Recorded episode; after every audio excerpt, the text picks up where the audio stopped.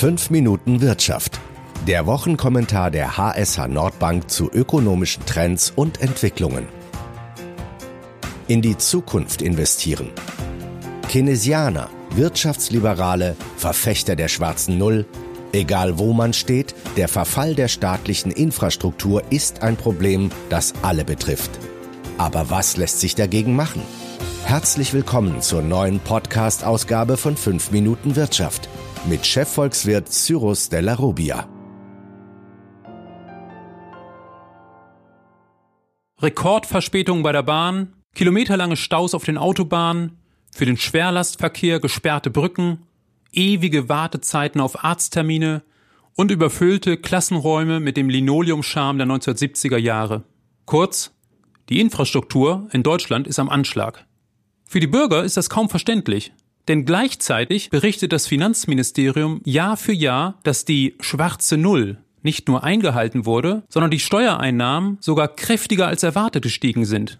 Und trotzdem ist kein Geld da, um Schlaglöcher zu beseitigen und die Schulen besser auszustatten? Treten wir mal einen Schritt zurück und betrachten die Argumente der unterschiedlichen politischen und ökonomischen Lager. Da sind erstens die Keynesianer, Sie argumentieren konjunkturpolitisch und fordern höhere Investitionen, wenn es mit der Wirtschaft bergab geht. Angesichts der Konjunkturabschwächung in Deutschland mehren sich die Rufe nach einem derartigen Vorgehen. Zweitens gibt es die Vertreter, die man den Wirtschaftsliberalen zurechnen kann. Sie fordern, dass der Staat für gute Rahmenbedingungen sorgen soll, sich aber nicht vom Konjunkturzyklus irritieren lässt. Die Vertreter der schwarzen Null wiederum haben verschiedene Argumente für ihre Sicht. Die strengen Apologeten dieses Kurses wollen den Staat am liebsten völlig entschulden und sind Vertreter eines schlanken Staates, der allenfalls in Katastrophenfällen zum Instrument der Verschuldung greifen darf. Und sie haben das Recht auf ihrer Seite. Die schwarze Null bzw. die Schuldenbremse ist in der Verfassung festgeschrieben. Die etwas flexiblere Sicht ist, dass die schwarze Null so lange vernünftig ist, solange die Konjunktur ordentlich läuft. Für den Fall einer Rezession hat man dann umso mehr Spielraum, um die Wirtschaft zu stabilisieren. Offensichtlich ist man hier wieder bei Keynes angelangt. Und dann gibt es noch die grundsätzlichen Gegner der schwarzen Null. Sie argumentieren strukturell und verweisen auf die Problematik, dass etwa unterlassene Instandhaltungsinvestitionen später wesentlich höhere Investitionskosten nach sich ziehen. Ein Phänomen, das jeder Hausbesitzer kennt, der mit einem Renovierungsstau konfrontiert wird. Angeführt wird aber auch der Punkt der Wettbewerbsfähigkeit. Wenn der Ausbau von Breitbandnetzen verzögert wird, Investitionen in Ladestationen für E-Autos nicht vorankommen und außerdem Brückensperrung für lange Wartezeiten sorgen, dann wandern Unternehmen ab und suchen sich bessere Standorte im Ausland. Also müsse man jetzt investieren, bevor es zu spät ist. Was also ist zu tun? Zunächst ist festzuhalten, dass die Bundesregierung in den letzten Jahren nicht vollkommen untätig war. In absoluten Beträgen sind die staatlichen Investitionen von 2014 bis 2018 von 61 Milliarden auf etwa 80 Milliarden Euro gestiegen.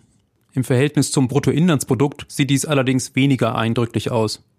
Hier ergibt sich ein Anstieg im gleichen Zeitraum von 2,1 Prozent auf 2,4 Prozent des Bruttoinlandsprodukts. Auch wenn im Haushalt 2019 ein weiterer Zuwachs für öffentliche Investitionen vorgesehen ist, schneidet Deutschland damit im internationalen Vergleich immer noch nicht gut ab. In den USA etwa liegen die öffentlichen Investitionen bei etwa drei Prozent des Bruttoinlandsprodukts. In Schweden gar über vier Prozent. Es ist wenig trostreich, dass das Brexit geplagte Vereinigte Königreich mit 1,7 Prozent des Bruttoinlandsprodukts noch schlechter abschneidet als Deutschland. Kurz, es reicht nicht. Also loslegen und noch mehr investieren? Die erste Antwort muss lauten, keine Wahlgeschenke mehr. Eine Absenkung des Solidaritätszuschlags für 90 Prozent der Steuerzahler ist zwar aus steuersystematischen Gründen ein Graus, gleichzeitig muss sich die Bundesregierung jedoch die Frage gefallen lassen, ob die 10 Milliarden Euro, auf die man gegebenenfalls jährlich verzichten würde, wenn man alle entlasten würde, nicht besser eingesetzt wären, wenn sie in Kitas, Schulen und Universitäten investiert werden. Allein bei Schulgebäuden hat sich ein Sanierungsstau von rund 35 Milliarden Euro aufgebaut. Weiter sollte man durchaus den Konjunkturzyklus im Auge haben. Trotz der zuletzt schwächeren Wachstumszahlen ist der Auslastungsgrad in vielen Sektoren weiterhin extrem hoch. Dazu zählt auch und besonders die Bauwirtschaft. In der Folge kommt es zu überhöhten Preisen und teuren Verzögerungen. Was nützt auf dem Papier ein hoher Investitionsbetrag, wenn die eingekaufte Leistung deutlich weniger wert ist? Der hohe Auslassungsgrad, der ein Indiz für eine baldige Konjunkturwende darstellt, bedeutet, dass vor allem Investitionsprojekte mit hoher zeitlicher Dringlichkeit, wie zum Beispiel nicht befahrbare Brücken, durchgeführt werden sollten. Andere Projekte, etwa die Sanierung einer Autobahn, sollte man sich für die Zeit aufsparen, wenn die Baudienstleistungen im Zuge eines Abschwungs wieder erheblich günstiger werden. Wichtig ist schließlich, dass in jedem Jahr so viel investiert wird, dass das Nettovermögen des Staates das ist nämlich seit dem Jahr 2000 um rund 500 Milliarden Euro geschrumpft, dass dieses Nettovermögen also nicht weiter zurückgeht. Nur so kann Deutschland im internationalen Wettbewerb mithalten und die Regierung bei den Bürgern wieder Punkte gut machen.